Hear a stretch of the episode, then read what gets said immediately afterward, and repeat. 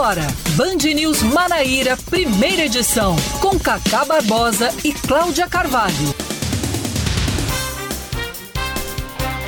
9 horas 27 minutos em João Pessoa, 9 horas 27 minutos na Paraíba. Bom dia, bom dia, bom dia, alegria, alegria! Hoje é sexta-feira, dia 8, 8 de abril de 2022. Está começando mais um Band News Manaíra, primeira edição, comigo, Cacá Strike Barbosa, e com ela, Cláudia Carvalho. Bom dia, Cláudia. Bom dia, Cacá. Bom dia para todos os ouvintes que não devem estar entendendo é, muito, né? Eu deixei para você explicar. Tá, então é a deixa, eu levantei a bola para você cortar. Tá, ontem nós fomos a turma da quinta série da Band News FM. Que é grande.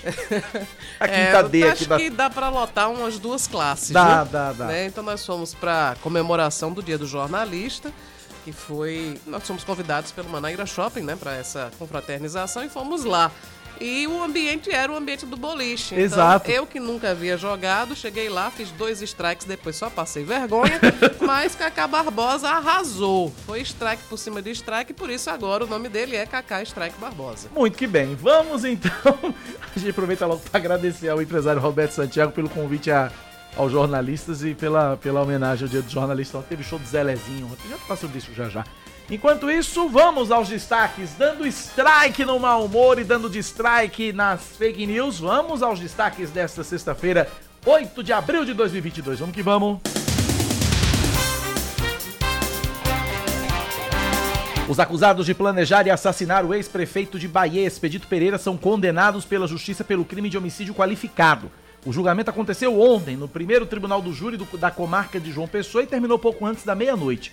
José Ricardo Alves, sobrinho de expedito e mentor do crime, foi sentenciado a 20 anos de prisão. Já o executor do homicídio, é, Leon Nascimento dos Santos, foi condenado a 24.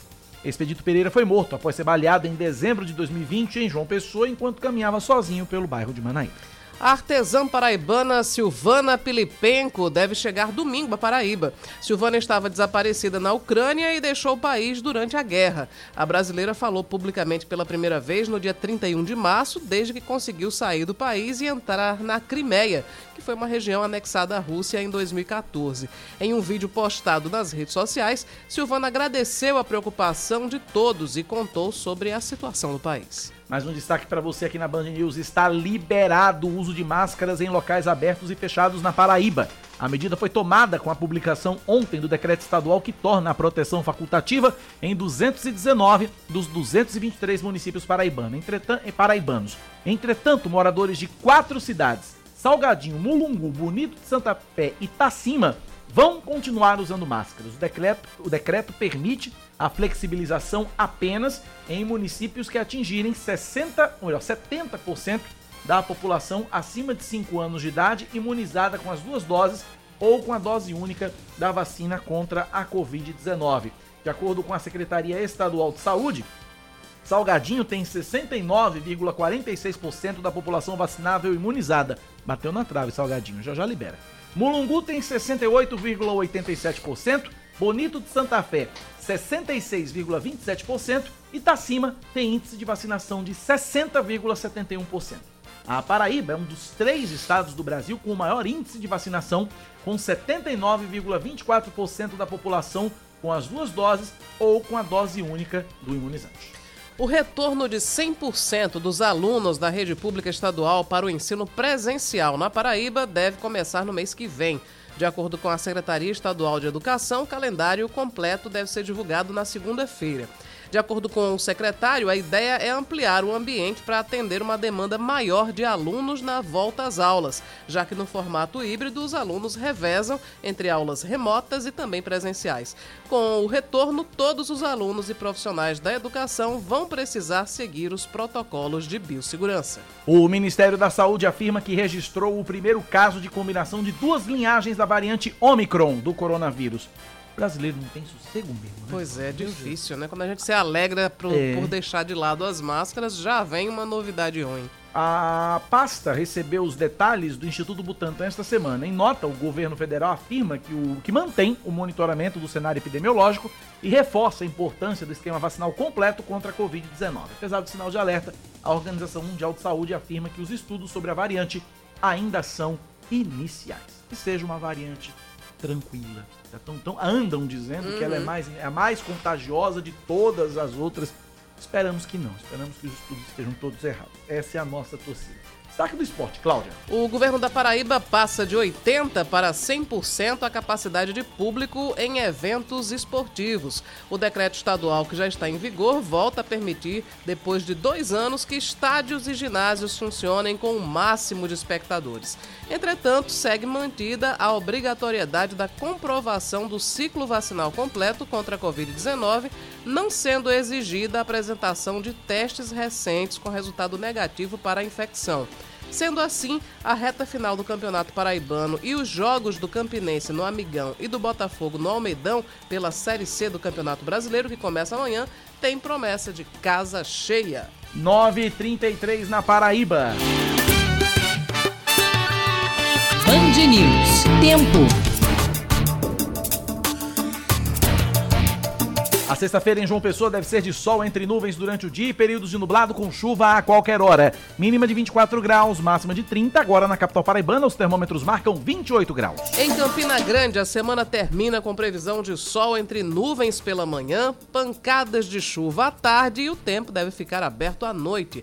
A mínima é de 21, a máxima pode chegar aos 30 graus e na Rainha da Borborema a temperatura neste momento é de 25 aprazíveis graus. 9h33 na Paraíba, 9911 92 9207 é o nosso WhatsApp, 9911-9207. Mande sua mensagem e nos ajude a fazer o noticiário local aqui na Band News FM Manaíra. Cláudia Carvalho, que tem no seu calendário para esta sexta-feira, 8 de abril de 2022. Pois é, hoje é Dia Mundial de Combate ao Câncer, também é Dia Mundial da Astronomia, é Dia Mundial dos Ciganos e aqui no Brasil é Dia da Natação, Dia do Correio e também é Dia Nacional do Sistema Braille. Muito bem, hoje é Dia da Astronomia, é? Isso. Então parabéns a você que vive no mundo da Lua. Uhum. Não é verdade? Leandro Oliveira, saudações.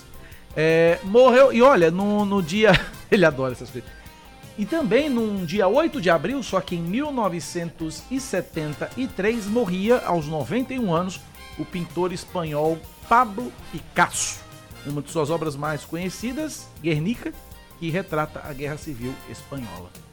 Morte de Pablo Picasso, 49 anos atrás. 9h34, vamos começar o jornal? 9911-9207, 9911-9207 é o nosso WhatsApp, o WhatsApp da Band News FM. E a gente começa falando exatamente sobre um dos aspectos desta, desta nova fase da pandemia que nós estamos vivendo, que é o retorno das aulas presenciais em 100%, nem sua totalidade na rede estadual de ensino. Para falar sobre esse assunto, a gente está na linha com o secretário de Educação da Paraíba, Cláudio Furtado, conversa com a gente a partir de agora. Secretário, bom dia, bem-vindo à Rádio Band News FM, obrigado por nos atender. Bom dia, Cacá. Bom dia, Cláudia. Bom dia a todos os ouvintes da, da Rádio Band News. Quando é que os alunos, essa é a grande pergunta que muitos pais se fazem, quando é que vão voltar efetivamente, em sua totalidade, às aulas presenciais na rede estadual de ensino da Paraíba, secretário? Olha, Cacá, na, na próxima semana nós já divulgaremos uma, um calendário mas a gente já espera que a partir do dia 18, ou seja, na segunda após a Páscoa, uma grande quantidade de escolas já, já retorne na sua é, totalidade de 100% do, das aulas presenciais. Secretário, como é que vai ser o acesso dos alunos para essas aulas presenciais, agora 100% presenciais, né? É, vai ser cobrado Isso. cartão de vacinação, enfim, tem que usar máscara, mas não, né? Enfim, com, conte para a gente como é que vai ser o, o, o acesso. Na verdade, nós vamos é, soltar algumas recomendações que são necessárias para esse setor, né? A, a, o uso da máscara é facultativo, mas nós entendemos que num ambiente escolar que você vai ter ali 40, 30 alunos, em algumas salas até 50 alunos, dependendo da dimensão é, da, da sala da escola, você precise, por exemplo, utilizar uma, máscara por uma questão de segurança. Ou seja, isso tem acontecido na maioria das redes, é, em vários países onde, se, onde já se é, liberou o uso de máscara, certo? E para manter a baixa prevalência e dentro da, das próprias condições que a pandemia está na, na Paraíba hoje, isso é, é uma, uma, uma recomendação que tiramos, certo? E assim vamos tentar fazer campanhas para fazer. A gente já tem uma, uma, um alto nível de vacinação nos alunos de, de 12 mais, mas vamos também é, divulgar cada vez para que a gente possa aumentar a vacinação nos alunos de 6, de 6 mais. Mas, pra, só para ficar bem claro, então o uso de máscara vai ser exigido nas salas de aula, é isso? Ele vai ser recomendado, entendeu? Há uma recomendação, certo, para o uso da, da, da, máscara por uma questão de, de, de segurança. Secretário, quais são as providências que a Secretaria está tomando para possibilitar esse retorno 100% presencial das aulas na rede pública estadual? Olha, as providências das escolas já, já, já tinham voltado no, no regime híbrido.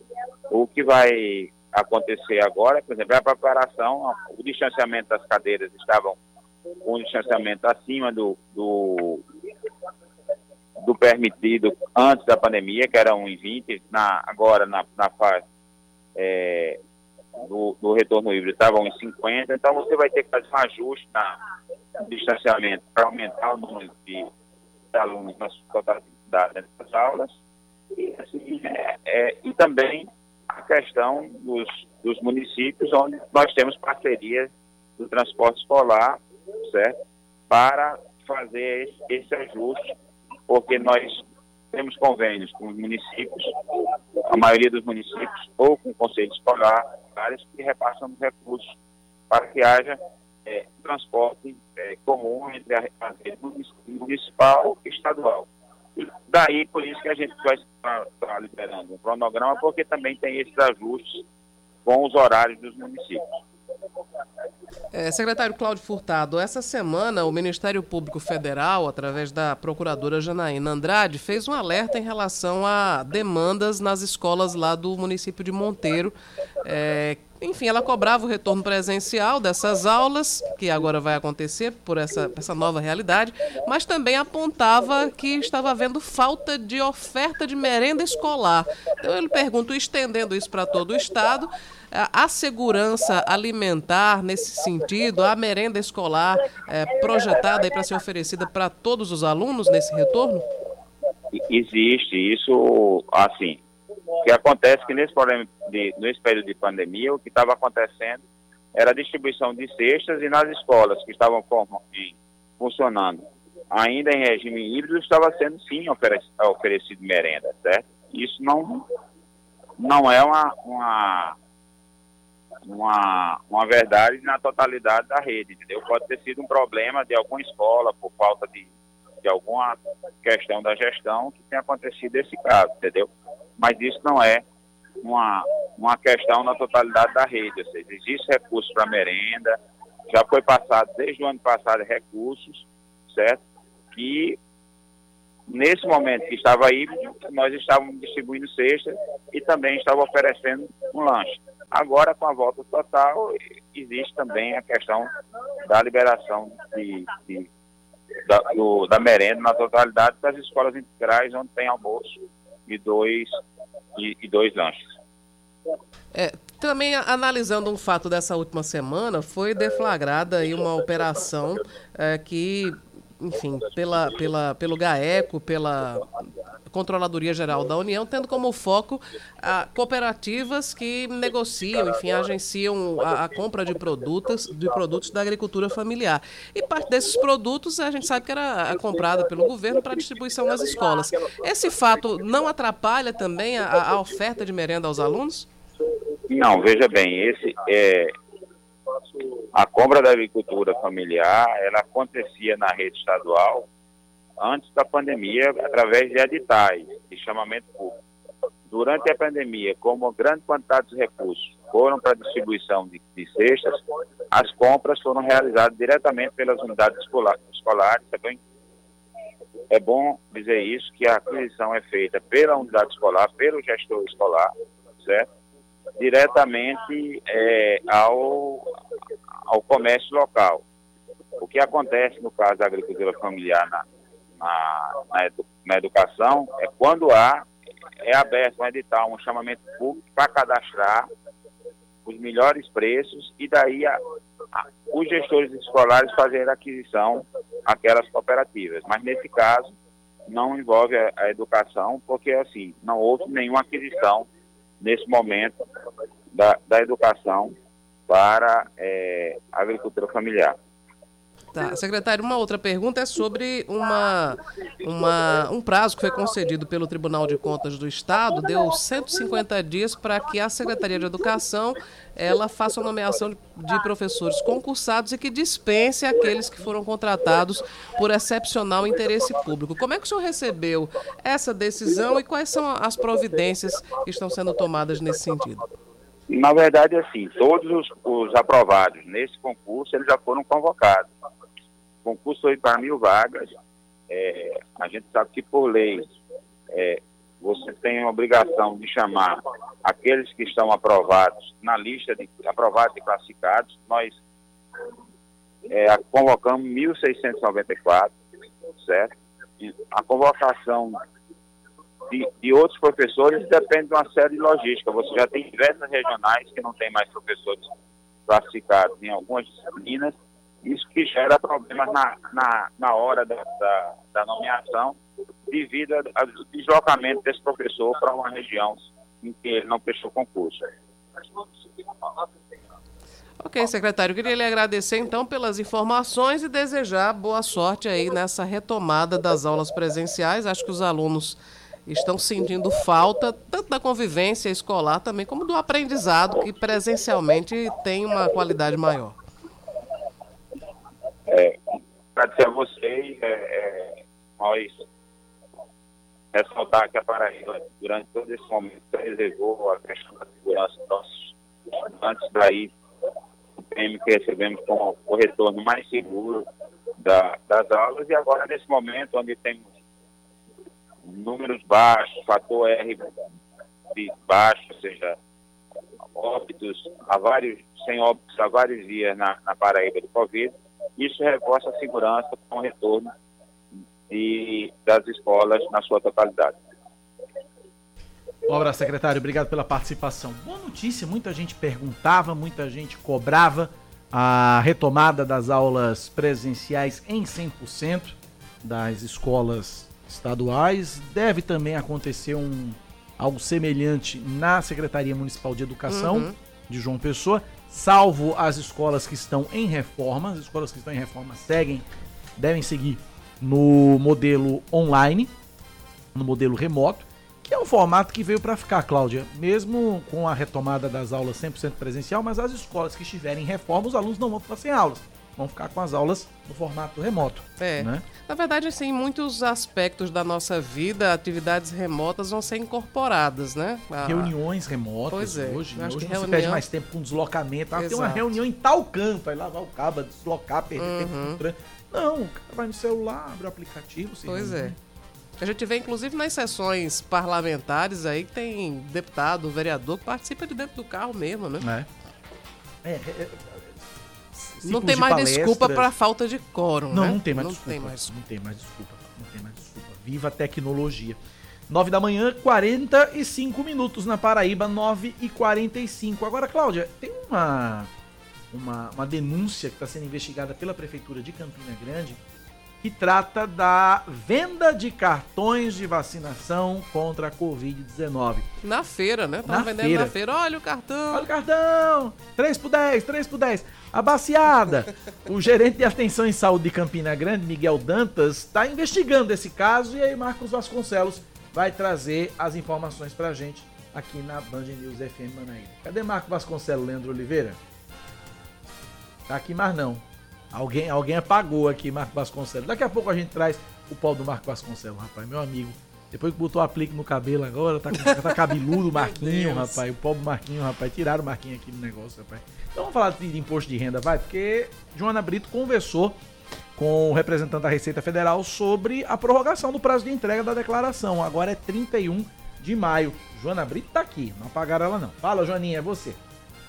Oi, Cacá. Pois é, viu? O prazo foi ampliado. Até o momento foram entregues pouco mais de 126 mil declarações, mas aí o contribuinte vai ter até 31 de maio para entregar é, essa declaração aqui na Receita Federal. A partir de agora a gente vai conversar com o Hamilton Sobral Guedes, ele que é delegado da Receita Federal e vai explicar para a gente como tudo deve acontecer. Hamilton, mesmo é, essa quantidade estando dentro do esperado, a Receita ampliou o prazo, não é isso? Correto, mesmo a gente estando recebendo aí um pouco mais de 126 mil declarações, é, comparando com os anos anteriores, está dentro da nossa previsão de recebimento de declarações. Mas a, o governo entendeu que deveria é, proceder essa prorrogação de prazo até o dia 31 de maio, mas por conta ainda de reflexo da pandemia. Então os contribuintes têm aí mais um mês para estar tá entregando, preparando toda a documentação para entregar a sua declaração. E lembramos sempre, não deixe para entregar no último momento, naquelas últimas horas ali, porque realmente o sistema fica um pouquinho lento e aí pode perder o prazo de entrega e aí com, com certeza terá multa por atraso na entrega dessa declaração. Mas a Receita quer que o contribuinte entregue, não quer que ele pague penalidade alguma. E não tem diferença, viu, Cacá? O prazo é o mesmo, tanto faz para quem está dentro ou fora do país, né, Hamilton? Correto. O contribuinte, mesmo o contribuinte que está no exterior, o prazo é o mesmo, não tem modificação nenhuma para a entrega da, da declaração. E lembramos ainda, fazemos o um destaque aqui, para que os contribuintes façam a opção para receber sua restituição ou pagamento pelo PIX. Por quê? porque isso facilita muito a vida não só do contribuinte, mas também da Receita. Fica aqui uma dica para os contribuintes que têm que pagar imposto ou receber sua restituição, fazer pelo PIX. E não vai ter alteração nas datas das restituições, né? Exato. E aí é uma, é uma novidade importante, né? algo importante nós alteramos o prazo da entrega da declaração, mas o prazo de restituição continuam os mesmos, os prazos. Ou seja, o primeiro lote vai estar sendo contemplado no dia 31 de maio. Vai coincidir o, o prazo de entrega da declaração, prazo final de entrega da, da declaração, com o prazo inicial do recebimento do primeiro lote de restituição, dia 31 de maio. Ok, Hamilton Sobral, muito obrigada, viu, pelas informações. Cacá não tem desculpa para não ficar em dia, né? Antes o prazo era até 29 de abril, agora até 31 de maio. Volto com você.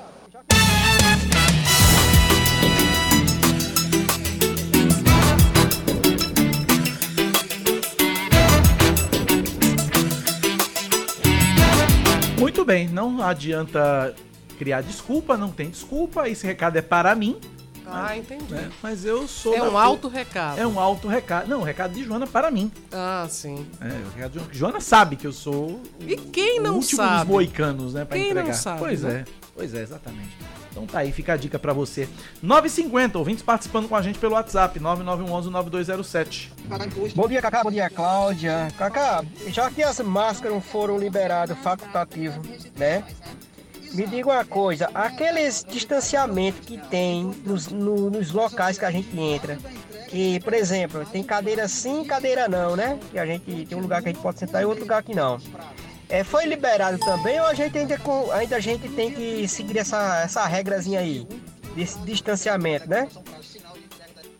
Bom, distanciamento é uma regra por si só, né? Eu não sei se vai ficar, se vai continuar a história da cadeira sim, cadeira não em alguns locais. Porque, eu por exemplo, não sei, mas como, como, como o decreto está liberando 100%, 100%, de ocupação em vários locais, eu acredito que não, não vai mais não vai existir, mais essa, essa regra de cadeira sim, cadeira não. Aí vai do cuidado de cada um, né? Aí vai do cuidado de cada um. Tá, feito a, tá feita a participação do ouvinte. Mais ouvintes participando com a gente, vamos lá. Cacá, bom dia Cláudia, bom dia ouvintes da Band News Manaíra FM João Pessoa, saudar os segmentos da sociedade que lutaram pela preservação da vida, combatendo o negacionismo, incluindo aí a banda boa da imprensa, que não teve medo do apedrejamento por divulgar corretamente os números da Covid prefeito de João Pessoa, os prefeitos das cidades que alcançaram índices para liberar as máscaras e o governador do estado, que teve pulso firme, não teve medo dos negacionistas, e o Ministério Público e a Justiça, que tiveram um papel fundamental. Parabéns, abaixo negacionismo. Obrigado pela participação do ouvinte. 951. Agora sim a história do cartão de vacina. A denúncia de venda de cartão de vacina. Marco Vasconcelos está aqui. Vamos lá. Os passaportes vacinais falsificados estão sendo anunciados nas redes sociais. Mas o que muita gente não sabe é que a esperteza pode gerar graves consequências. Havendo a comprovação de que é um cartão falsificado, a pessoa que cedeu o cartão, a pessoa que falsificou o cartão, vão responder, responder por crime de estelionato, falsidade ideológica, perante uma esfera federal.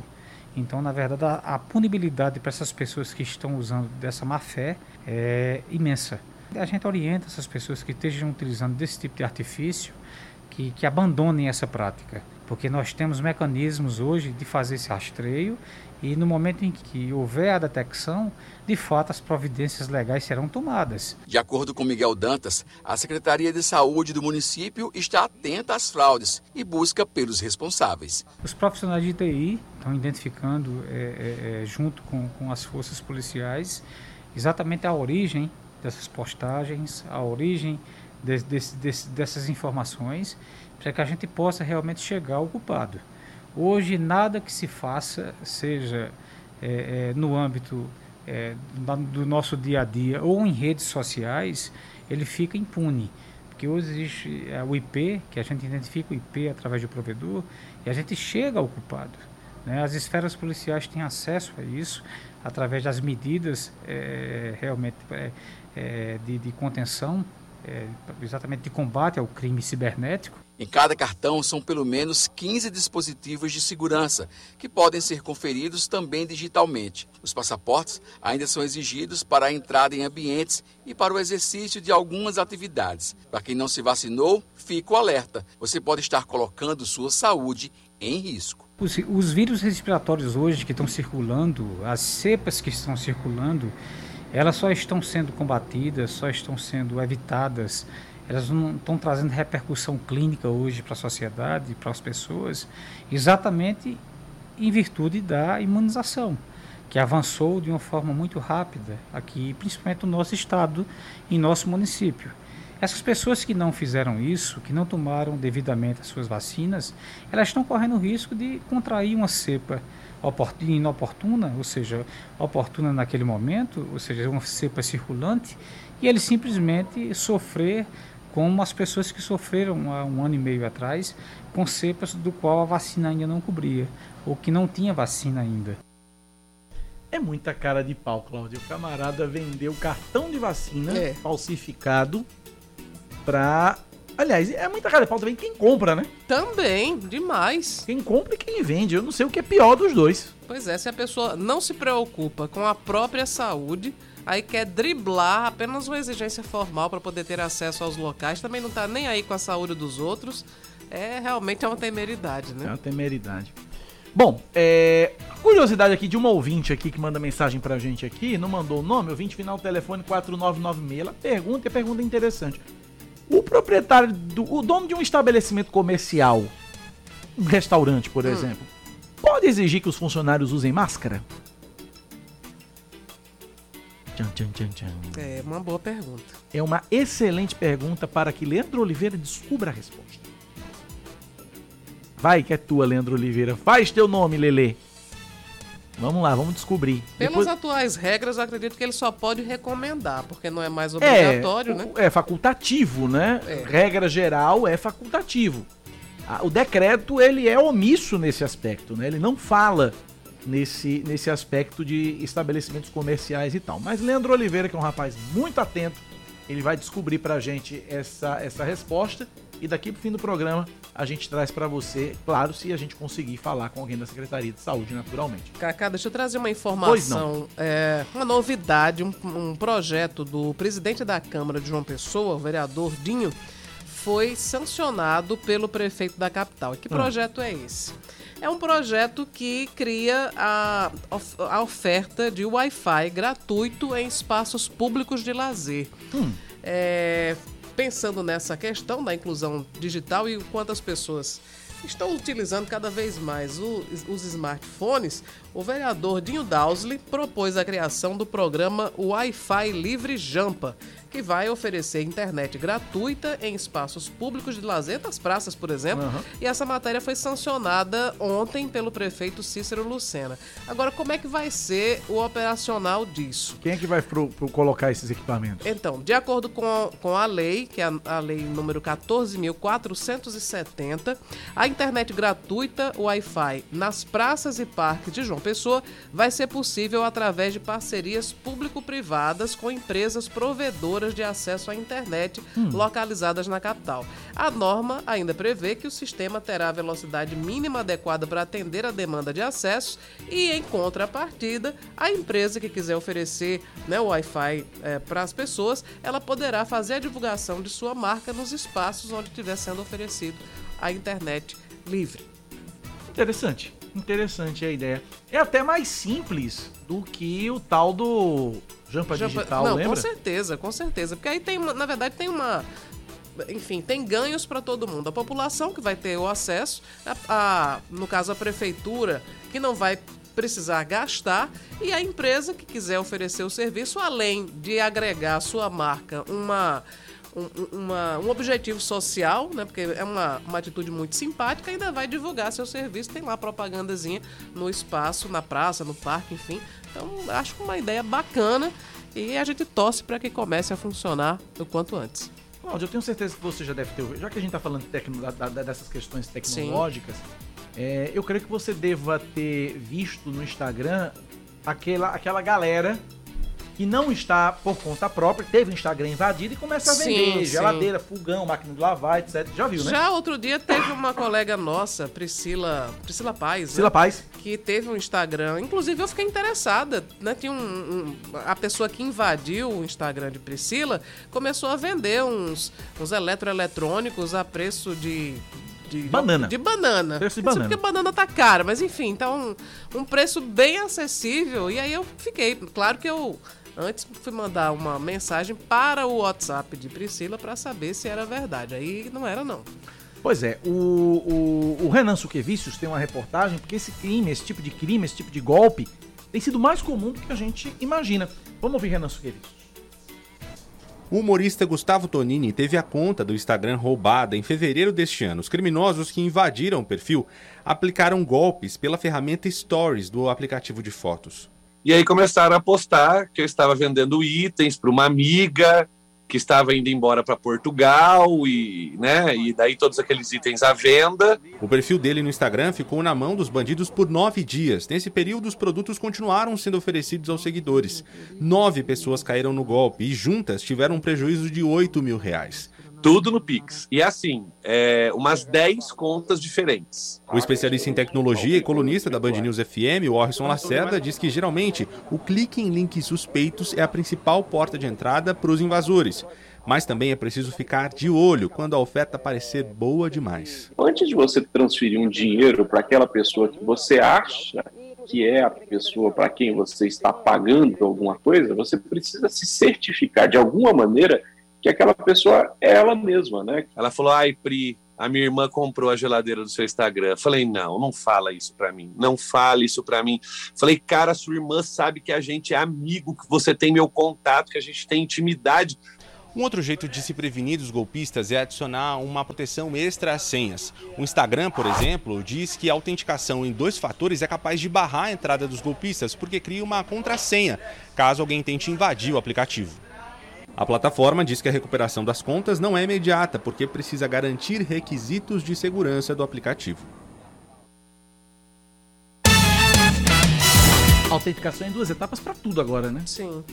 E nesse caso, olha só, né? é, Quando tudo, a, a- a oferta é feita de maneira relâmpago, é tudo muito rápido, né? O- a pessoa que quer vender, ele apressa, né? Não, olha, você para segurar, porque tem muita gente interessada no item, você tem que fazer um Pix, tem que fazer um depósito. Desconfie.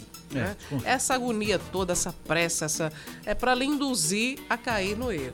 Né? Então é bom, antes de comprar, sempre visualizar o item, entrar em contato com a pessoa pelo telefone, principalmente, porque hoje o telefone é um negócio em desuso, né? É verdade. Todo mundo só faz contato pelo WhatsApp. Ligar. É, ligar, O telefone falar também faz ligação, pessoa. saiba disso. Pois é. No caso do golpista que, que é, é, invadiu a conta de Priscila, ele próprio, já sabendo que muita gente desconfia, ele fez uma postagem dizendo, dizendo gente, não é mentira, sou eu. Quer dizer, isso era escrito, né? Eu realmente estou vendendo uns itens que é de uma amiga. É esse, esse golpe mesmo. Mas ele, ele já se antecipou a- ao questionamento e botou lá uma mensagem É. para que as pessoas imaginassem que realmente era verdade. Salafrário, sem Botou vergonha. uma foto de, um, de uma, uma lavadora de, de roupa sendo entregue. Né? Imagina, ele fez uma foto genérica, né? De, de É. um item que, enfim, pode existir, pode Não. não. que você acha facilmente no Google. Se você botar máquina de lavar, vai aparecer umas 500. O cara pega a mais bonita e posta. Então, mas ele, ele fez a entrega, é, é, é, fez a foto da entrega a uma pessoa, como se ele tivesse realmente provando que Sim. entrega o item que ele estava prometendo. Nada, nada disso prova coisa Nada. alguma, porque foto você pode fazer em diversas situações e usar para diversas finalidades. Então, sempre que houver aquela oferta, o negócio da China, fale com quem está oferecendo. Né? Fale, ligue. Ligue, ligue, ligue, ligue, ligue. ligue. Exato. Como diria Walter Mercado, é Ligue Mercado? já. Ligue já. Ligue. 10 e 3 na Paraíba. O que faremos, Cláudia Carvalho? Faturaremos e retornaremos. Em instante.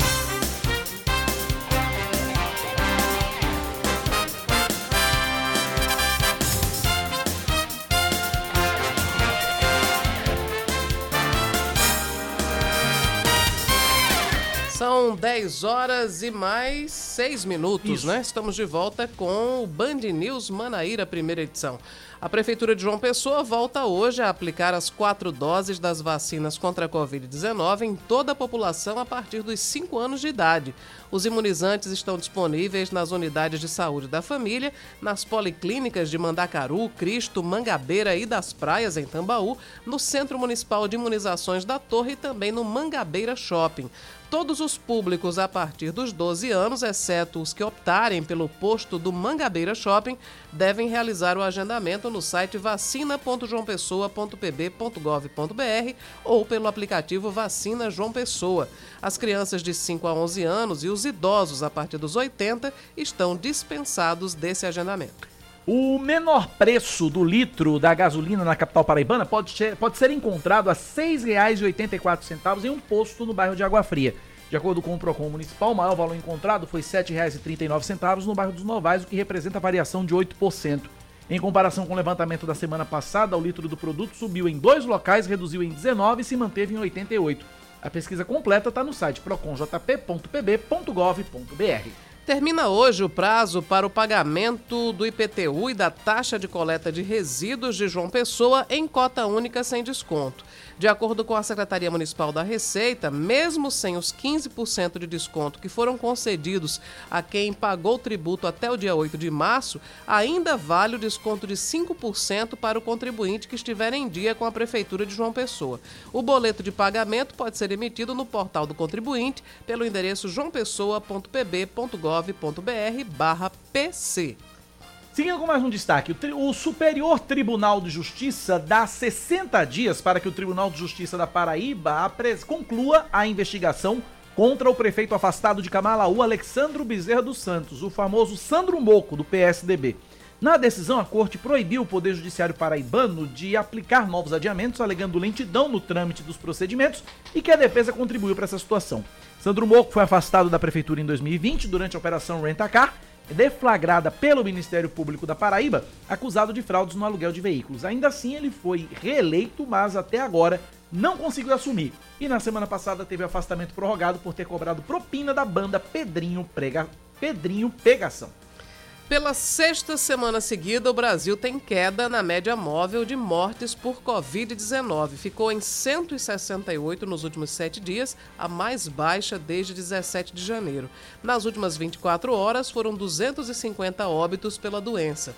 Até agora, 161 milhões de brasileiros completaram a imunização contra o coronavírus. O número representa 75,3% da população.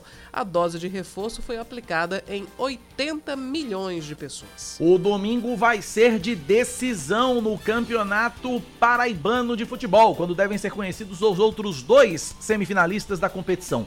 No Marizão, às quatro da tarde, o Souza, segundo colocado do grupo A, vai receber o 13, terceiro lugar do grupo B, e quem vencer pega o Campinense na semifinal.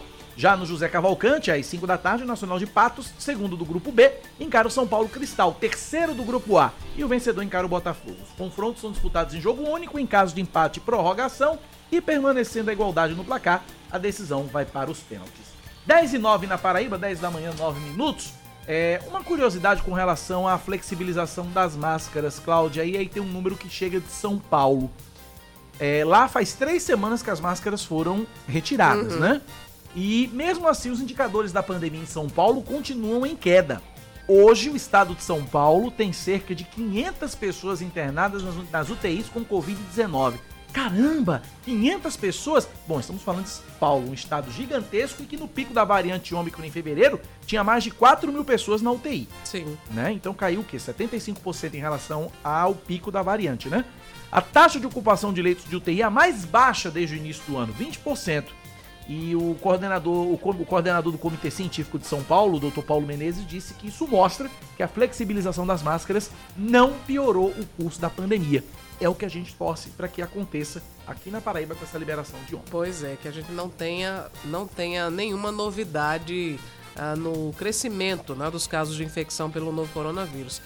Tomara, Tomara. que a gente continue né, nesse, nesse patamar decrescente, diminuindo cada vez mais o número de contágios, de casos, enfim, severos e, obviamente, que a gente não tenha mais que noticiar mais mortes pelo, pela Covid-19 aqui no estado. Esperamos. 10 e 10 na Paraíba, temos entrevista, Cláudia. Pois é, nós vamos conversar agora por telefone com ele, que era presidente do PSC da Paraíba, mas a última informação que nós tivemos é que ele abriu mão desse cargo em favor do ex-prefeito de Campina Grande, Romero Rodrigues.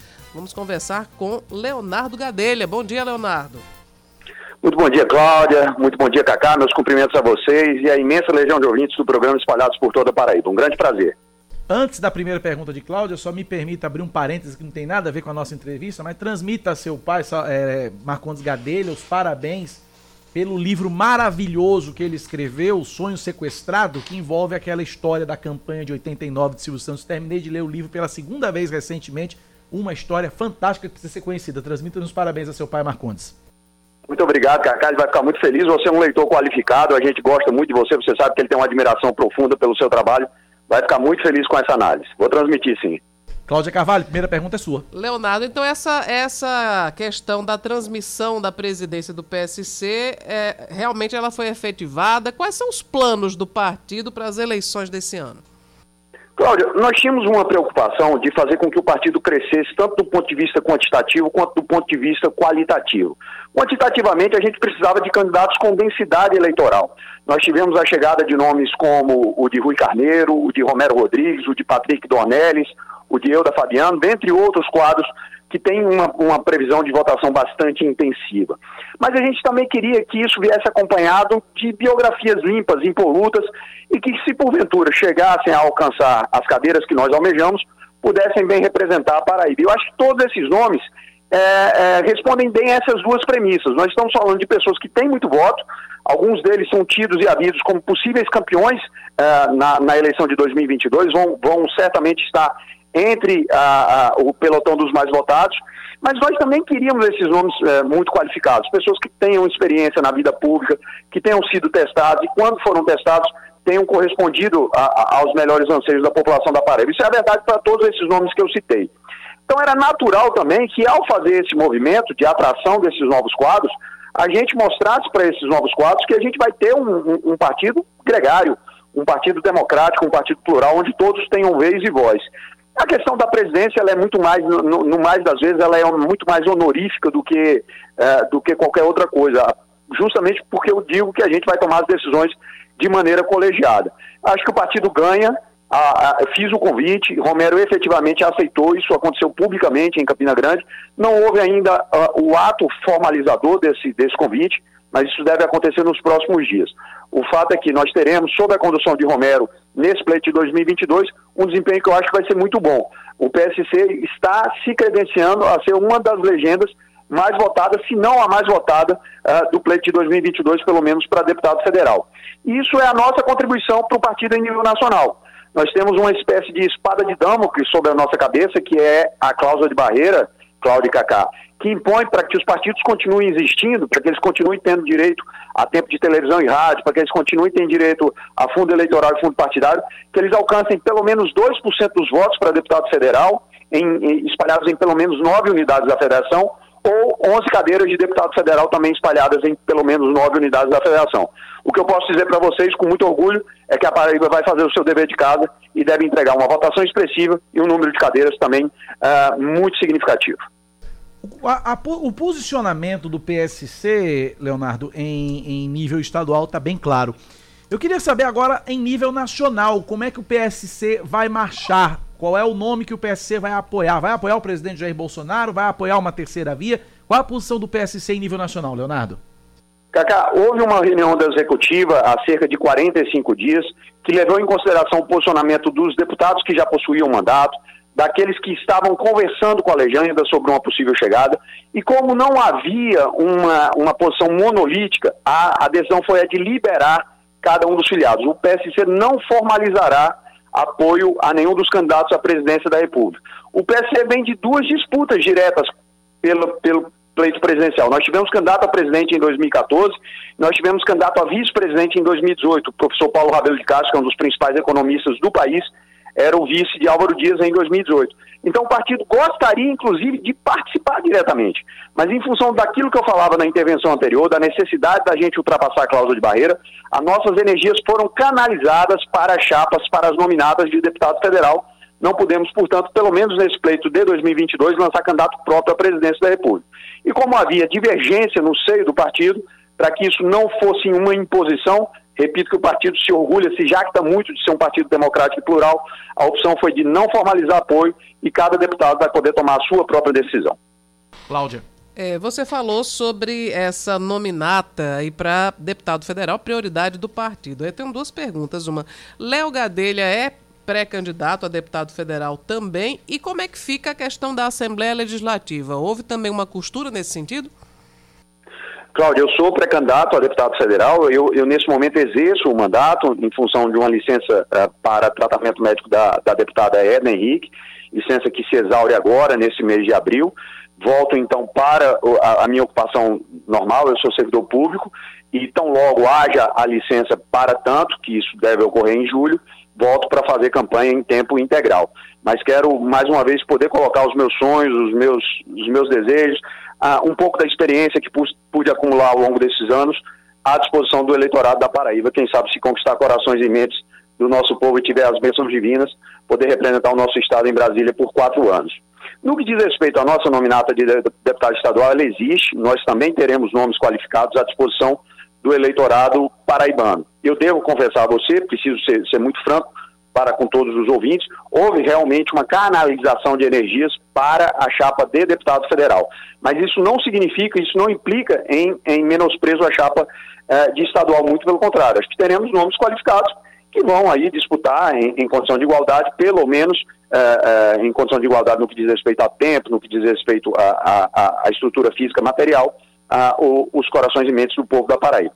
Houve efetivamente, eu não posso negar, por conta dessa necessidade nacional, uma canalização de energias para a formatação da nominata de federal. Mas também teremos bons nomes de estadual à disposição do eleitorado paraibano.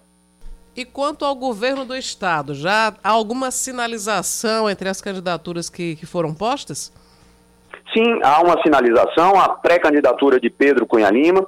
Isso eu, eu posso verbalizar em função de já ter conversado com o deputado Rui, de já ter conversado com o ex-prefeito Romero Rodrigues, com o deputado Patrick, com a, a, a ex-prefeita Euda. Como há uma convergência muito nítida, a, a gente a, acredita que esse é o caminho natural do PSC, de apoio à pré-candidatura de Pedro. Além dessa convergência, que era muito importante, há também a expectativa de que Pedro, em função da, da, das suas características, possa ser a pessoa que conduza a Paraíba num momento de transição que eu tenho dito não é só de transição política, é de transição socioeconômica. Nós estamos deixando um mundo que é eminentemente analógico e adentrando um mundo que é eminentemente digital. As pessoas estão acostumadas a ter a resolução dos seus problemas pessoais de forma quase instantânea. Hoje todos nós fazemos uso intensivo das tecnologias. E o Estado, o poder público, só vai melhorar a sua imagem junto à população, quer seja na Paraíba, quer seja em outra unidade da federação, quer seja no Brasil, quer seja em qualquer lugar do planeta, se começar a utilizar também de maneira intensiva essas tecnologias. A gente precisa dar respostas mais ágeis para a população. E eu enxergo em Pedro a pessoa com as condições necessárias e suficientes para nos guiar nesse processo de transição. Leonardo Gadelha, um abraço para você, obrigado pela entrevista. Tudo de bom, até a próxima. Sucesso na sua caminhada. Cacá, muito obrigado a você, a Cláudia. É sempre muito bom conversar com os paraibanos por intermédio de um microfone tão bem referenciado. Um excelente final de semana para todos. Obrigado pela participação. Bom, no estado, PSC é Pedro. Uhum. Em nível nacional. Tá todo mundo liberado. Tá todo mundo liberado para apoiar quem quiser. Muito bem. 10 e 19 na Paraíba. Vamos no intervalo, Cláudia? Vamos faturar, daqui a pouco a gente volta.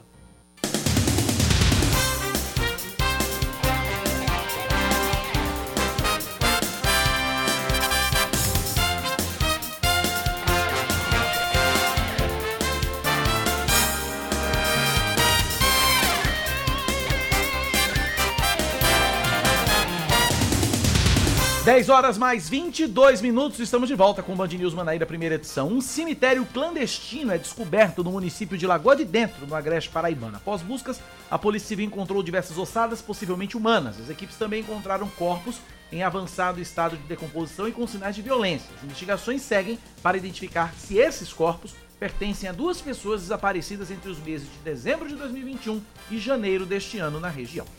Sete vereadores de Santa Rita acusam o presidente da Câmara, Francisco Medeiros da Silva, de supostas irregularidades na reforma da sede do Poder Legislativo no valor de mais de 1 milhão e 300 mil reais. Os parlamentares acionaram o Ministério Público da Paraíba e o Tribunal de Contas do Estado para afastar o presidente do cargo. De acordo com a denúncia, os vereadores alegam supostos vícios e irregularidades na contratação da empresa que executou o serviço. Eles dizem também que a obra é ilegal porque o prédio não pertence à Câmara de Santa Rita. É moída, é confusão lá, viu? Mais da metade dos paraibanos planeja comprar ovos de Páscoa este ano. É o que revela uma pesquisa realizada pela Alfa Inteligência entre o fim de fevereiro e o início de março. O levantamento detalha que 38% dos entrevistados vão realizar a compra, enquanto 15% ainda estão indecisos e se configuram como público potencial. Apesar disso, 46% das pessoas ouvidas na entrevista afirmaram que não têm intenção de compra. Foram ouvidas 1.005 pessoas com mais de 16 anos de idade em todas as regiões do estado, inclusive, Cláudia, esse ano, pelo preço que o ovo de chocolate tá, eu acho que vem dentro é um bujão de gás, um quilo de carne, um quilo de carne ou um tanque de gasolina alguma coisa do tipo, porque tá caro o ovo de tá Páscoa, muito viu? caro, muito caro Deus mesmo. Me livre. A gente segue aqui com mais um destaque. Uma criança é atropelada por uma motocicleta enquanto brincava com o avô na frente de casa no bairro de Mangabeira, aqui na zona sul de João Pessoa. De acordo com parentes, a moto que atingiu a vítima ontem à noite estaria trafegando acima da velocidade permitida e a criança saiu da calçada e foi para a rua no momento do acidente. Ela foi levada inicialmente para o Trauminha, em Mangabeira, mas como a unidade não tem pediatria, a vítima foi transferida para o Hospital de Emergência e Trauma aqui de João Pessoa. A criança sofreu lesão na cabeça e chegou a vomitar duas vezes. O estado de saúde dela é considerado estável. A Caixa Econômica Federal libera hoje a consulta ao saque extraordinário de até mil reais do FGTS, o Fundo de Garantia por Tempo de Serviço. O acesso pode ser feito pelo aplicativo FGTS e também no site fgts.caixa.gov.br. É só acessar e consultar. Na consulta, o trabalhador vai saber se vai poder sacar e quanto vai poder sacar. O dinheiro começa a ser liberado no dia 20 de abril para quem nasceu em janeiro. Os últimos contemplados vão receber até o dia 15 de junho. De acordo com o Ministério da Economia, até 40 milhões de, de trabalhadores devem ser beneficiados com a medida extraordinária. Destaque do esporte, Cláudia. A Ferrari lidera os primeiros treinos livres para o Grande Prêmio da Austrália de Fórmula 1. Quem traz a informação para a gente é Luiz Fernando Ramos. Charles Leclerc da Ferrari é o mais rápido no primeiro dia de atividades do Grande Prêmio da Austrália. O piloto da Ferrari ficou com o melhor tempo 245 milésimos de segundo à frente de Max Verstappen da Red Bull, o segundo colocado. Amanhã acontece a classificação e a corrida é no domingo, com largada prevista para as duas da manhã do horário de Brasília. O GP da Austrália tem transmissão da Band News FM a partir de 1h20 da madrugada de sábado para domingo.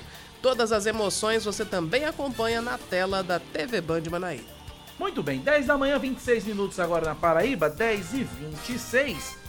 Levi Sobral Firmino perdeu a carteira com todos os documentos ontem, no bairro do Bessa, nas proximidades do colégio ISO.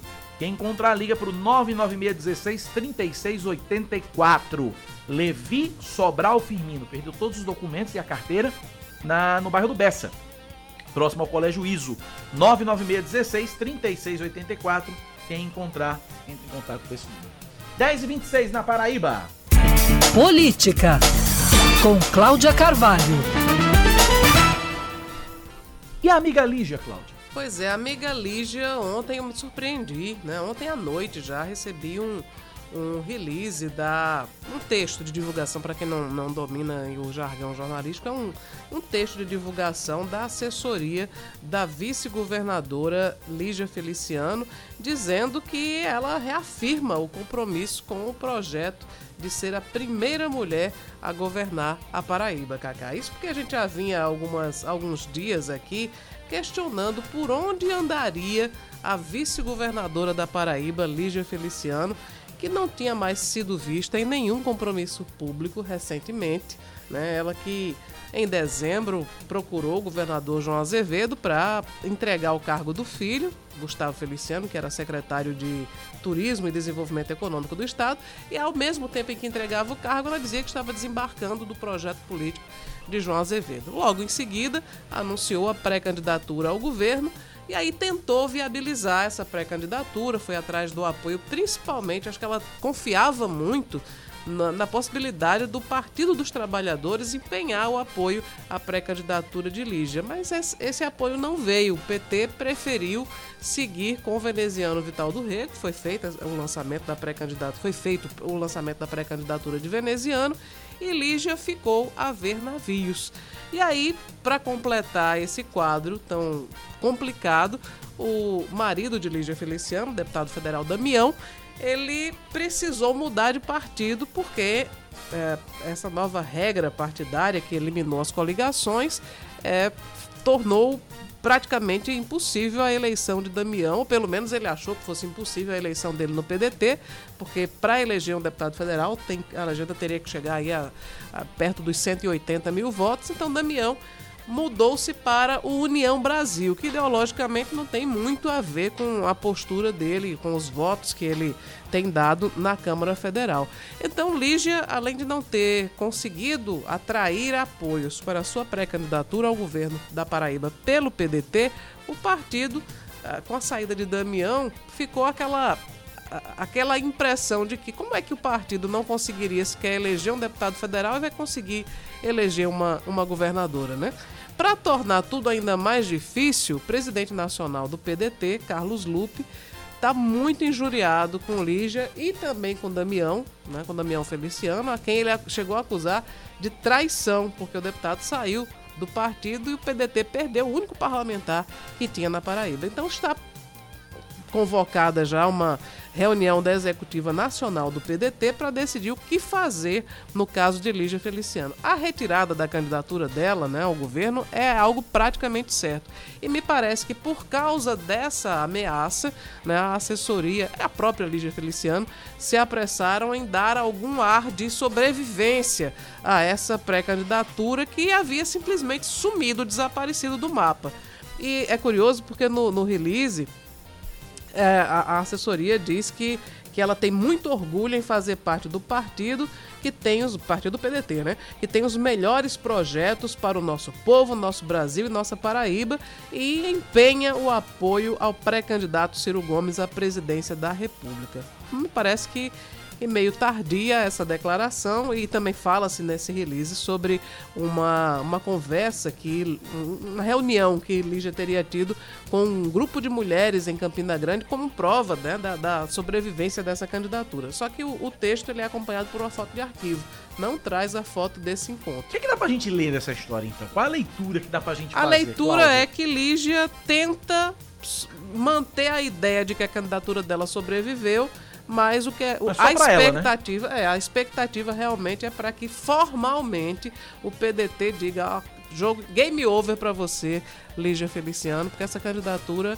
é muito pouco provável que consiga se manter. Agora, até porque, até porque, Cláudia, analisemos dentro da casa, dentro da família Feliciano.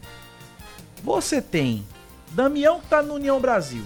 Uhum. Vai apoiar Efraim Filho pro Senado e naturalmente vai apoiar Pedro Cunha Lima pro governo. O cara vai apoiar o adversário da própria mulher? Pois é, isso? não é, uma, não é um contrassenso tremendo?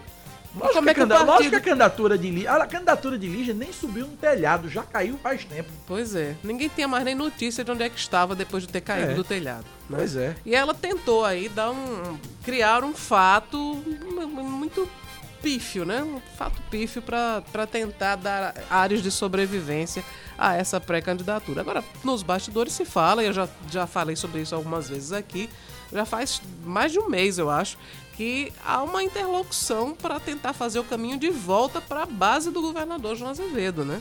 O problema todinho é Damião. O problema todinho é Damião.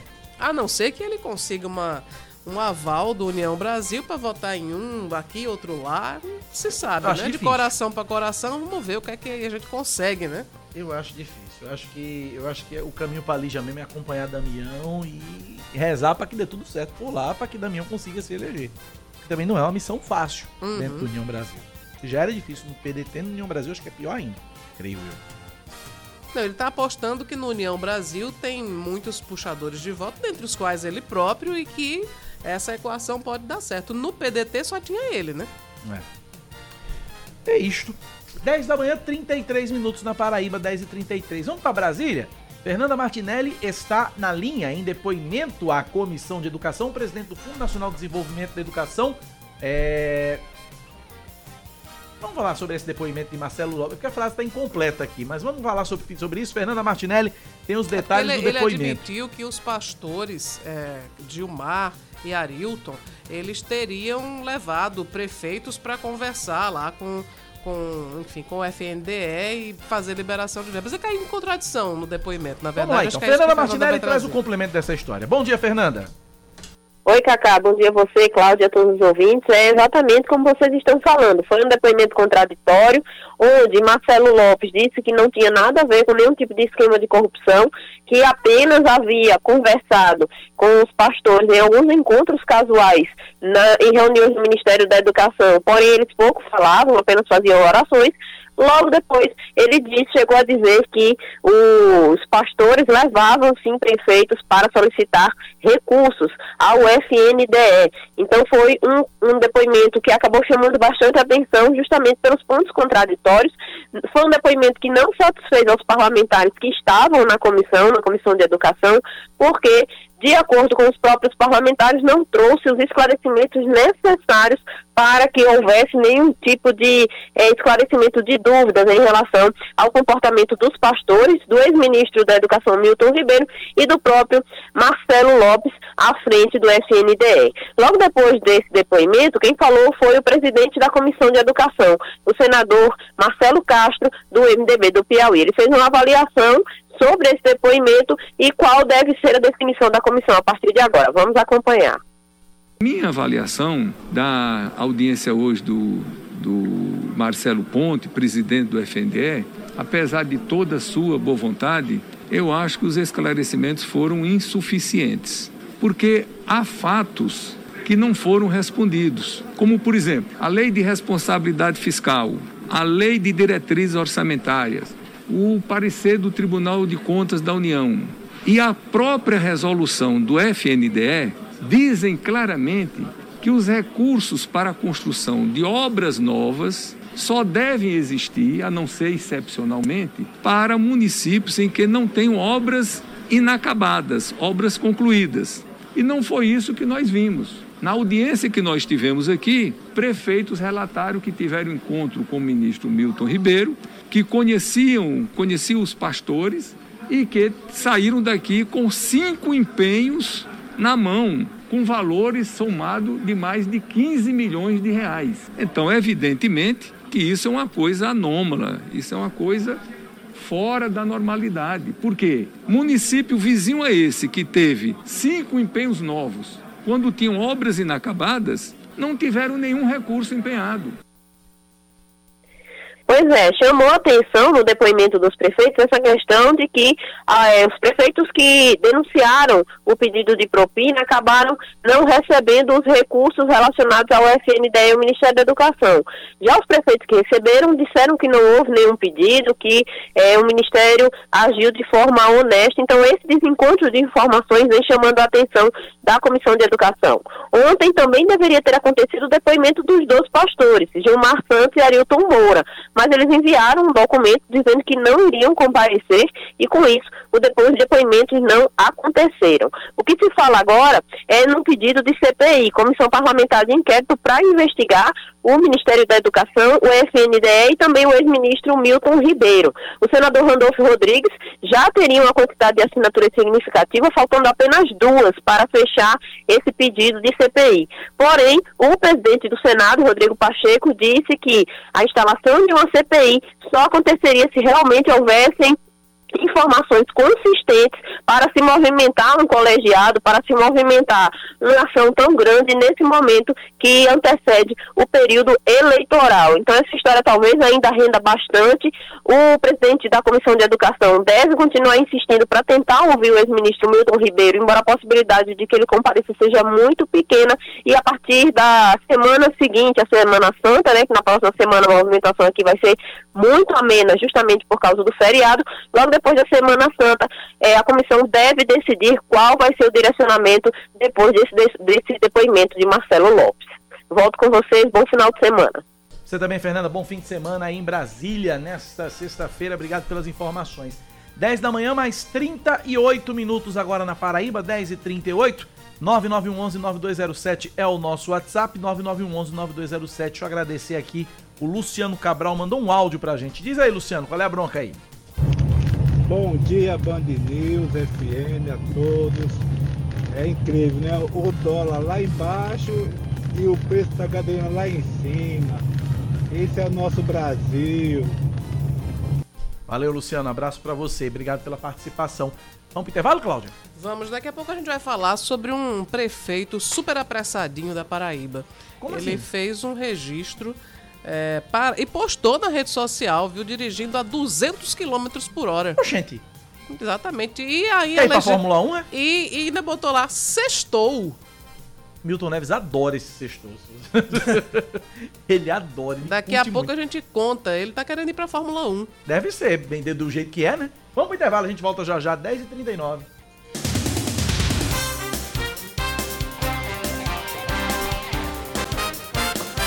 São 10 horas e mais 41 minutos. Estamos de volta com o Band News Manaíra, primeira edição. A gente segue trazendo mais informações para vocês na reta final do Reta Band final. News Manaíra, primeira edição desta sexta-feira. Paraíba não registra mortes por Covid-19 pelo segundo dia consecutivo. A gente espera que isso se prolongue por toda a semana, por todo o mês. Passamos cinco dias, aliás, seis dias sem mortes. Pois é, vamos, né? vamos bater Vamos- esse vamos bater recorde esse agora. Vamos lá. De acordo com a Secretaria Estadual de Saúde, foram registrados ontem 254 novos casos da doença, sendo apenas um moderado ou grave. Nenhum paciente está internado com Covid-19 em hospitais de Campina Grande e do Sertão. Todos os 45 pacientes hospitalizados estão em unidades de referência na Grande João Pessoa. Um ônibus da empresa Navegantes bate em uma árvore nesta manhã na Avenida Epitácio Pessoa. O veículo fazia o transporte de passageiros no sentido centro-praia. Não há informações com relação a feridos e sobre o que teria provocado o acidente. A CEMOB, Superintendência Executiva de Mobilidade Urbana, confirmou o acidente, mas informou que as equipes não foram acionadas. A Arquidiocese da Paraíba inicia hoje as celebrações da Semana Santa com uma missa logo mais às três da tarde na Igreja da Misericórdia, no centro de João Pessoa, seguida da procissão do encontro. O evento conta com a participação do arcebispo Dom Manuel Delson. Todas as celebrações ocorrem com a presença dos fiéis ocupando 100% da capacidade das igrejas. Seguindo com mais um destaque, a Funjop, Fundação Cultural de João Pessoa, apresenta a edição 2022 da Paixão de Cristo. A encenação intitulada O Maior Espetáculo da Terra, Drama da Vida e Paixão de Jesus Cristo, volta a ser realizada depois de oito anos, de 14 a 17 de abril, às sete e meia da noite, no adro da Igreja de São Francisco, no centro da capital. Ao todo participam 55 atores, dentre eles Zezita Matos, Paulo Vieira e Ingrid Trigueiro, que atuou no premiado filme Bacurau, além de 16 bailarinos da Companhia Municipal de Dança de João Pessoa. O espetáculo conta ainda com a participação especial de alunos da Rede Pública Municipal na Cena dos Anjos.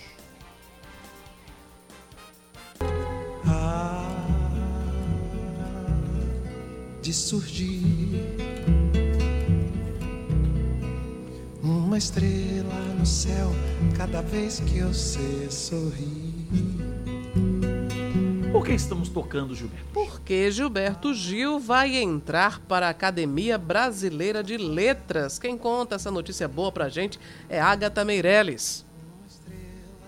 O cantor baiano Gilberto Gil, de 79 anos, recebe hoje o título de imortal da Academia Brasileira de Letras. A cerimônia de posse no Salão Nobre da Academia, no Rio de Janeiro. Ele foi eleito no dia 11 de novembro de 2021 pela instituição, com 21 votos de 34 válidos.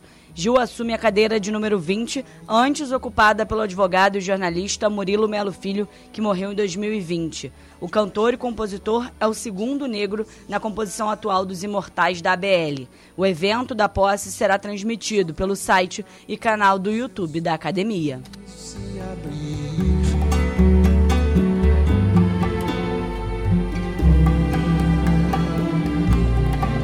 Deus fará. Jogos abrem amanhã a Série C do Campeonato Brasileiro. O Campinense estreia fora de casa contra o Atlético Cearense no estádio Domingão, município de Horizonte, interior do Ceará, neste sábado às três da tarde. O Botafogo também faz a sua estreia na competição amanhã, porém em casa, no Almeidão, às 5 da tarde, recebendo São José do Rio Grande do Sul. Este ano, o formato da Série C é diferente, no sistema de pontos corridos, com 20 clubes jogando entre si em turno único. Ao final de 19 rodadas, os oito melhores avançam para a segunda fase, enquanto os, quatro últimos são rebaixados para a Série D. Na fase seguinte, as oito equipes restantes são, são divididas em duas chaves de quatro, jogando dentro do grupo em dois turnos. Os dois melhores de cada chave sobem para a Série B e os primeiros colocados disputam a final. 10 e 45. Fórmula 1. Tem corrida, tem corrida nessa, na madrugada de sábado para domingo, mas não é essa corrida que a gente vai falar, não. A outra Falar corrida, da o prefeito corrida. apressadinho, Cláudia. A corrida irregular, né? O prefeito também foi apressado em, em- em apagar a postagem, viu, Cacá? Mas já fizemos print, já tem, já tem provas do... do, do- O print é fabuloso, né? É, exatamente. Ele, ele foi o seguinte, o prefeito de São Sebastião do Umbuzeiro... No é, capricho, como diria Sérgio Maurício. Pois é, Adriano Wolff, ele... Wolff? É o Wolff. Uh! Então, é o, o lobo, né? É o lobo. Wolff é, Lobo é da estrada. inglês. Então, ele, ele é afiliado à União Brasil. E hoje ele divulgou um vídeo e nesse vídeo ele aparecia dirigindo um carro em alta velocidade em uma rodovia e ele fez a... eh, Enfim, o, o vídeo registrava o ponteiro do carro lá marcando 200... 200 quilômetros. Ponteiro não, que o negócio é digital aqui. É um, Sim, sim, é um- é. enfim, O a ma- marcação, o, o- computador de bordo. Aham, certo. Mostrando 200 e quanto? 200, 200 quilômetros. 200 Fechado, cravados. 200 quilômetros por hora. E aí, é, ele colocou a postagem Ele tava mais assim, rápido que Juan, ele tava mais rápido que Juan Macário quando Tava, matou é o, o, o, o motoboy. Juan Macário, quando matou o motoboy, Tava tava 163. 163. Caramba. Pois é, o prefeito reeleito de São Sebastião do Umbuzeiro postou nesse vídeo a legenda sextou. E aí a maioria dos comentários, enquanto esteve no ar, né, a maioria dos comentários dos internautas, dos seguidores, é que estavam reprovando a conduta do prefeito. Depois da repercussão, aí Sim. ele decidiu apagar. Foi rapidamente Só que mais de mais rápido, 200 só que quilômetros mais por rápido hora. que o prefeito. Só que E teve alguém mais rápido do prefeito que fez o print. Exato. E aí, meu amigo? Está registrado para a posteridade. É, tá registrado pra postar. Mas prefeito, prefeito Lobo, Lobo da estrada. Tenha calma, Tenha né? calma. Vá com calma, pelo amor Não de corra Deus. papai, né? Não tem aquela, né? Tá naqueles adesivos que tinha, não corra papai, não corra prefeito, pelo amor de Deus. 10 da manhã, 47 minutos na Paraíba. A cesta básica ficou quase 4% mais cara aqui em João Pessoa entre os meses de fevereiro e março. Legumes e vegetais também não escapam. De acordo com o Procon Municipal, os preços estão cada vez maiores, com variação de até 190%. E aí a solução, o jeito é pesquisar, pechinchar. Repórter da TV Band de Manaíra, Joana Brito, esteve no Mercado Central para saber se vale a pena comprar legumes, verduras, vegetais lá, lá pelas bandas do Mercado Central. Fala, Joana. Hoje a nossa equipe veio até o Mercado Central em João Pessoa para mostrar a movimentação por aqui, viu? Isso porque muita gente ainda prefere vir ao mercado público para economizar. Uma pesquisa recente do Procon constatou que os preços de frutas e verduras nos supermercados está tendo uma variação muito grande. E a gente vai mostrar hoje aqui, ó, no mercado público, o preço aqui de frutas. Vamos começar pela acerola, viu? Que foi um dos produtos na pesquisa do Procon que teve uma, vari- uma variação muito alta. Tá quanto aqui a acerola, moço? 5 e 3 do grande é 10. Cinco, um pote desse aqui é? E se levar mais de um? Leva 3 é 10, 3. Tem abacaxi também, olha só aqui o cliente comprando aqui abacaxi. Tá quanto o abacaxi, moça? Ah, dois, dois reais, filha. Dois reais a unidade? Unidade, é. Se levar mais de um? Faz três por cinco. Olha aí, coisa boa, três por cinco. Vai levar mais de um? Vou levando três. Eita, vai aproveitar, né? É, já tá aproveitado. O que, o que que a senhora acha? É melhor comprar na feira, dá para economizar ou é melhor no supermercado? Minha filha é o seguinte, eu gosto da minha feira livre. No supermercado a gente paga é, é, o luxo, isso. Eu prefiro assim, ó. Entendeu, minha filha? Na minha feira livre, que eu compro o que eu quiser, o que tiver bom, o que não tiver. E na feira, na- no, no supermercado, já tá tudo amarradinho ali, ó. Ninguém sabe nem do jeito que tá. A senhora já comprou o que hoje? Minha feirinha já tá completa lá fora. Como é o nome da senhora? Severina. Dona Severina fazendo feira aqui, aproveitando para economizar. Ela prefere vir à feira do que ao supermercado. Olha aqui as verduras, coentro fresquinho, alface também. E aí, como é que tá as vendas hoje? Hoje tá bem, graças a Deus. Bom demais. Bem movimentado, né? Tá. Ficar melhor semana que vem, né? Semana Santa. Vai melhorar as coisas. Agora me diz aí, quanto é que tá aqui? A cebola. É dois reais, qualquer pacote. Três por cinco a gente faz promoção. Dá para levar o tomate, tomate que tá também bem caro, viu, no supermercado. Quem é dona de casa sabe. Aí olha só, pimentão dois reais, cebola dois reais também. Dá para economizar bastante, né? Olha só, e a cenoura tá quanto? Dois reais também. Bora-se embora. Um real, moça, a acerola? É, um real. Promoção, é? É, promoção, é. Quando tá barato, tem que vender barato mesmo. É isso aí, olha, quem já preferia a macaxeira de cascada, já tem a opção que facilita, né? Com certeza, 3,50 na promoção. Olha aí que maravilha. Como é o nome da senhora? Mauricélia. Dona Mauricélia, vendedora aqui também, ó. Essa pesquisa do Procon foi realizada, viu, no mês de março e constatou aí alta variação nos preços de frutas e verduras. Essa pesquisa foi realizada em alguns supermercados aqui de João Pessoa e ao total 107 produtos foram pesquisados. Aí teve legumes, né, e também frutas como abacate, abacaxi, acerola, enfim, foi encontrada uma alta variação no- nos preços desses itens e a gente está mostrando que dá para economizar, para quem não está podendo aí gastar muito vindo à feira, seja o Mercado Central de João Pessoa ou também as feiras de bairro, viu? A movimentação intensa e a expectativa é que aumente ainda mais por causa da Semana Santa. Volto com você. Obrigado, Joana, pelas informações. O jeito é pesquisar, tem pão de correr. Não. Joana 10 da trouxe manhã, uma 51 informação minutos. incrível que eu, eu estou aqui perplexa. Ah. Diz que a cenoura está custando dois ou é três reais no Mercado Central. Cenoura barata da peste? É, também, é, enfim, como pode? Agora, pra que comprar cenoura se nós temos uma de graça ali na redação desfilando pra cima e pra baixo? Temos? É, acabou de chegar aqui. Acabou de entrar aqui no estúdio. Uhum. Malu. Bem fantasiada de cenoura hoje. Sorridente. Sorridente. É, mas ah, voltando ao, ao conteúdo né, econômico, no supermercado tá 12, 13, 14 e no Mercado Central 2, 3 reais? Pois é, mas é, tem um. O Ale- Alexandre Jaguaribe tá dizendo aqui que tem verdura que é mais barato no supermercado do que no Mercado Central. É, às vezes Ele acontece. foi comprar banana maçã no Mercado Central, a palma tava por 9 reais. No Mercado, Central, no, no, supermercado, no Mercado Central a 9, no supermercado a 5, 5,50.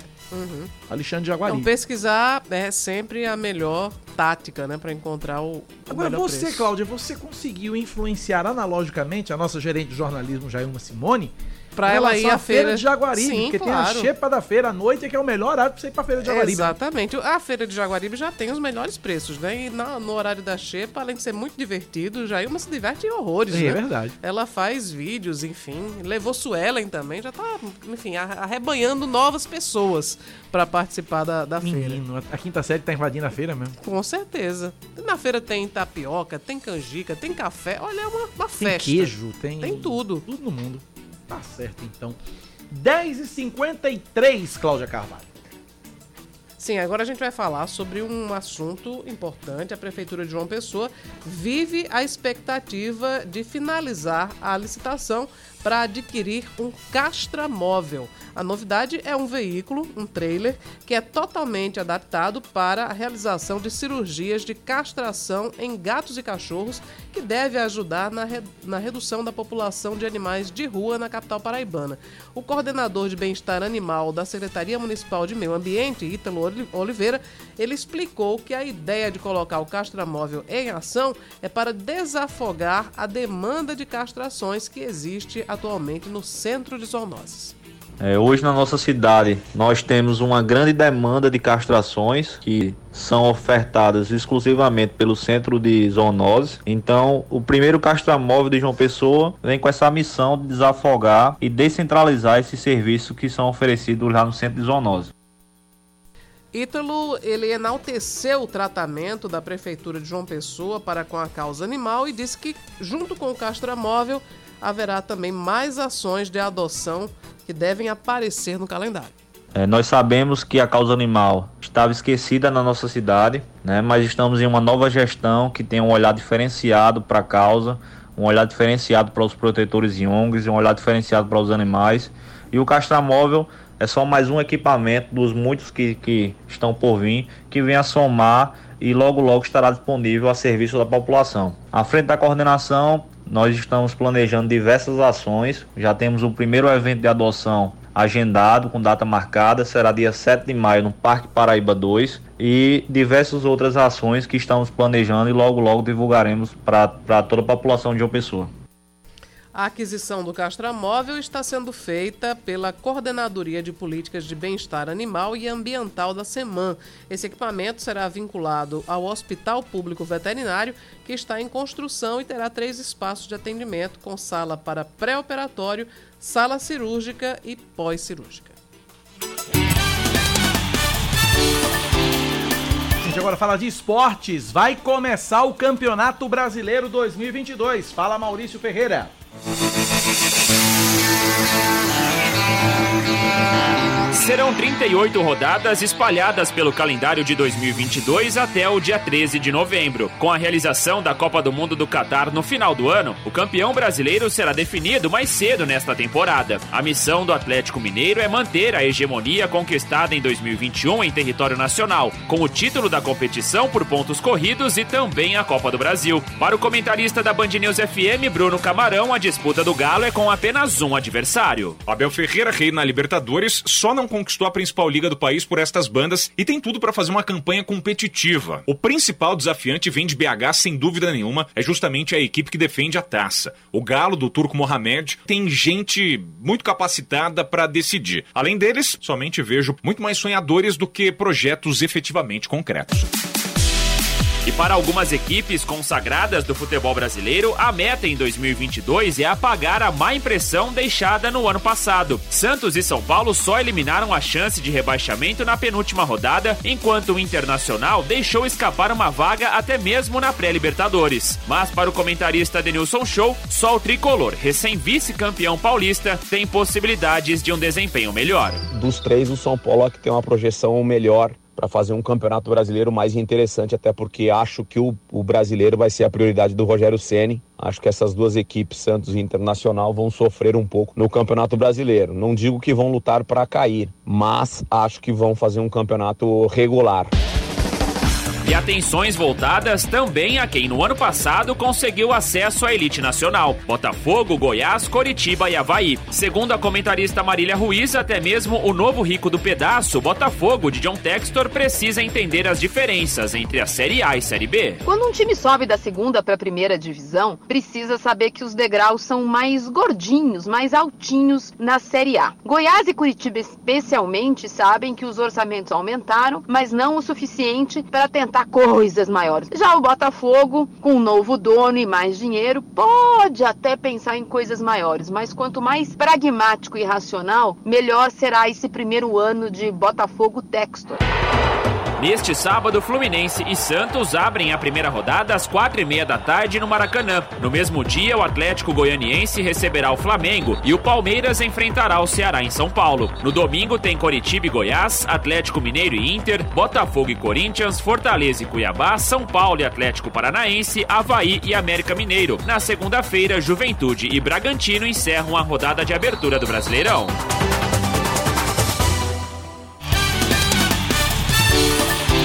Tá começando, começa neste fim de semana, Série A, a Série B e a Série C, que é que interessa a nós aqui da Paraíba. Temos dois representantes na Série C, temos Campinense e Botafogo. Campinense e Botafogo estreiam amanhã na Série C. O Campinense vai até o município de Horizonte, no interior do Ceará, e enfrenta o Atlético Cearense no estádio Domingão, às três da tarde do sábado amanhã. E amanhã também, só que às seis da noite, Botafogo e São José do Rio Grande do Sul se enfrentam aqui no Almeidão. Esse ano a Série C, como eu falei, quando a gente trouxe no bloco, na, na, na escala de notícias, era diferente. Até o ano passado eram 20 clubes divididos em dois grupos de 10, se enfrentando em jogos de ida e volta. Agora não. São 20 clubes, num grupo só, jogando em partidas de ida apenas. São 19 partidas, 19 rodadas. Ao final de 19 rodadas, os oito primeiros colocados passam para a segunda etapa. Esses oito vão ser divididos em dois grupos de quatro, aí sim, jogos entre si, ida e volta. Os dois melhores de cada grupo sobem para a Série B. O primeiro colocado de um grupo e o primeiro colocado do outro decidem a final. E os quatro últimos da primeira fase, dos 20 da primeira fase, os quatro últimos caem para a Série C. É diferente a série, a, a, série D, melhor dizendo. É diferente a Série C esse ano no Campeonato Brasileiro. Vamos torcer pelo, pelo Belo, vamos torcer pelo Campinense. 10h59, Cláudia Carvalho, é um K, é um B é um. Ossi! Acabou, se é ponto final no Band News Manaíra, primeira edição. Segunda-feira a gente tá de volta aqui na rádio. Eu às 6 da manhã, logo cedinho, com o Expresso Band News Manaíra. Às 9h20, Cláudio chega para apresentar comigo Band News Manaíra, primeira edição. Você tem TV hoje, Cláudia? Hoje não. Pois eu tenho. 4 da tarde, Brasil, gente Paraíba na tela da Band TV Manaíra. Meio-dia tem Gerardo Rabelo com muito mais. Tem aí o Band News Station. Valeu, Cláudia. Até segunda. Ótimo fim de semana para todo mundo. Tchau. Tchau, gente. Valeu. Obrigado pela audiência. Você ouviu Band News Manaíra, primeira edição.